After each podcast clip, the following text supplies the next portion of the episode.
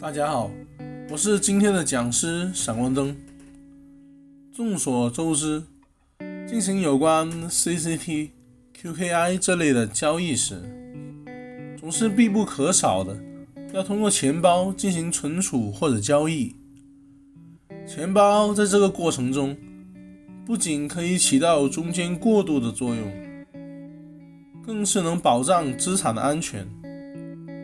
所以，对于钱包的熟练使用，以及对钱包有一定的了解，可以帮助我们更好的进行存储或者交易。部分资产资产总额虽然小，但是分类太多，看起来乱七八糟的。秉承着万事小心的原则，能放在自己的手里，便放在自己的手里。所以大多放在去中心化钱包中，当然这主要使用的是 QK Bill，搭配硬件钱包使用效果会更加好。关于交易所的选择，品牌是很重要的选择标准，必须要大型而且比较知名，这样家大业大的交易所自身跑路的可能性就会比较小。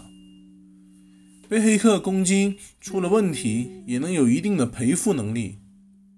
当然，知名交易所在安全上的投入也会更加的多，更加的专业。安全虽然大家都说放在第一位，但归根结底还是要赚了钱才会有更加多的投入。另一个对我个人来说的选择标准是能否及时的出手。兑换成现实世界中可以真实流通的币种，以方便日常的生活。还有关于新兴的项目，在主网上线时需要做到映射等麻烦的操作，而且这些操作交易所都会代办，也算是给我们用户省心省力了。大家都说区块链是在解决信任问题，代码即是法律。代码可以决定一切，但在你进入这个不需要信任的区块链世界之前，还是要解决选择哪一条路的问题。这条路可以简化为区块链钱包。信任是一种滑稽的好感，我求之却不得之，很难说你信任谁或者谁信任你。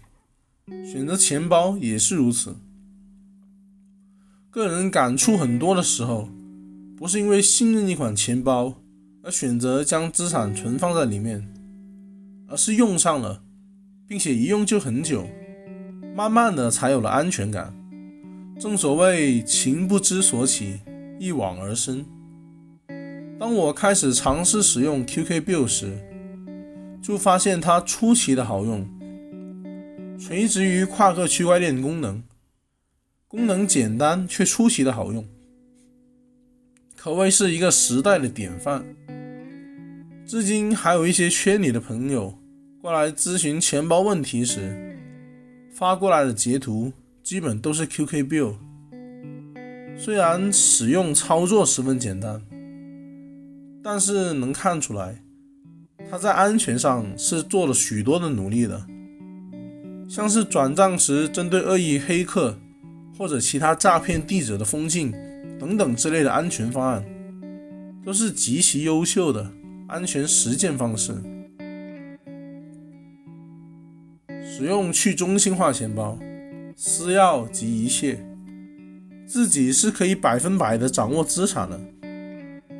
但手机上的钱包 APP 删除了，或者是手机出了一些其他的问题，如果没有内容的备份。那可以说资产是百分百的丢失了。所以使用钱包很重要的一部分是如何安全的备份，可以是直接导出私钥，也可以使用助记词，推荐以助记词的形式来备份钱包，毕竟私钥太长容易抄错。使用纸笔抄下助记词后，安全的放在只有自己知道的地方，这也不失为一种安全方式。我们经常所使用的 QQ Bill 账户和私钥都是免费生成的，而且生成之后，用户就能得到一个公钥，就是一串零 x 开头的字符，用于接收资产。用户还会得到一个私钥，通常是以十二个有顺序的单词形式展现出来的，也就是所谓的助记词，用以保证用户能够迁移以及恢复账户。用户必须保证自己完全备份了助记词，而且助记词没有被他人所得知，因为助记词意味着对账户的完全掌控。自己备份了就能恢复对账户的掌控，而他人掌握了，就等于他人也能完全控制该账户的资金。所以，请各位务必要保存好自己的助记词。用户发送交易的过程，实际上是用私钥为交易数据签名的过程，但为了保护用户免于频繁的输入私钥和助记词。导致暴露他们的风险。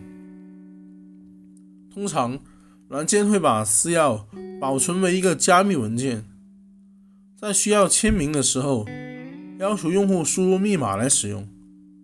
这就是用户在日常使用钱包时往往会用到的密码。密码本身不是私钥，只是私钥的一道屏障，必须与特定的加密文件相结合才是私钥。用户备份私钥时，应该尽量避免混淆。钱包的未来究竟是什么样子的？相信每个人都有自己的看法。毕竟区块链技术本身都还处在一个相对于比较初级的阶段。我个人觉得，区块链钱包的首要原则应该是给用户最高的权利，钱包只是作为一个工具。对于所有辅助的部分，都是应该可以插拔、随时切换的。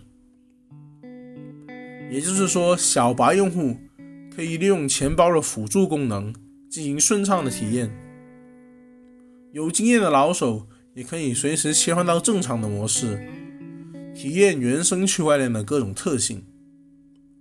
还有一点就是，钱包要在安全的前提下进行开放。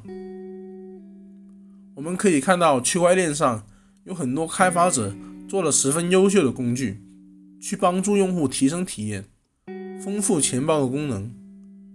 比如 QK Bill 可以随时随地的添加各种不同的智能合约，每次操作时都会有确认的步骤，以防止用户的误操作等等，足以见其用心的程度。那么今天关于钱包的分享就暂时到这里了。我是闪光灯，我们下期再见。